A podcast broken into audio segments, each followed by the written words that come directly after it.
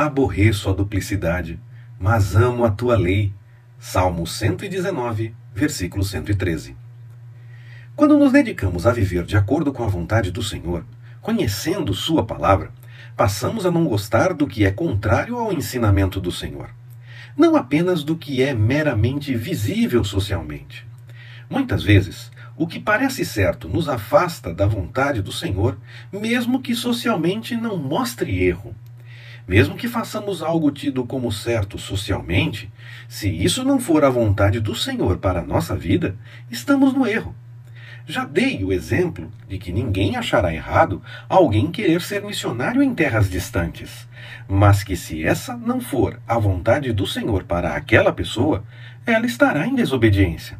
Logo, muito mais do que a aparência social de algo bom, aquele que busca a vontade do Senhor deixa de lado essa mera aparência e deixa o caminho errado na mesma hora que o Senhor mostra o erro, buscando viver de acordo com a vontade do Senhor. Esse é um chamado para todos nós. Não fazer apenas o que parece certo ou bom socialmente, mas realizar por completo a vontade do Senhor. Entender um caminho que se mostra errado, até mesmo socialmente, é fácil. Mas entender o caminho que, mesmo que socialmente pareça certo, nos afasta da vontade do Senhor é mais complicado. Só meditando na palavra, buscando no Senhor e deixando Ele nos inspirar.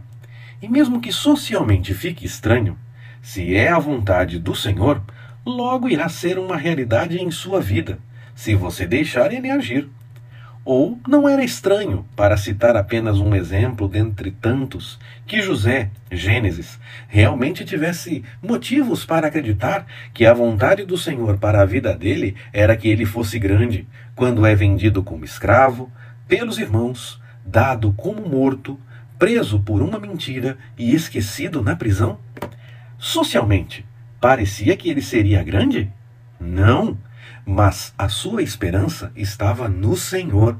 E da mesma forma que o salmista, que possamos depositar nossa esperança no Senhor, sabendo que Ele mesmo nos ajudará a viver a Sua vontade, se assim buscarmos. Com respeito, busquemos sempre o querer do Senhor.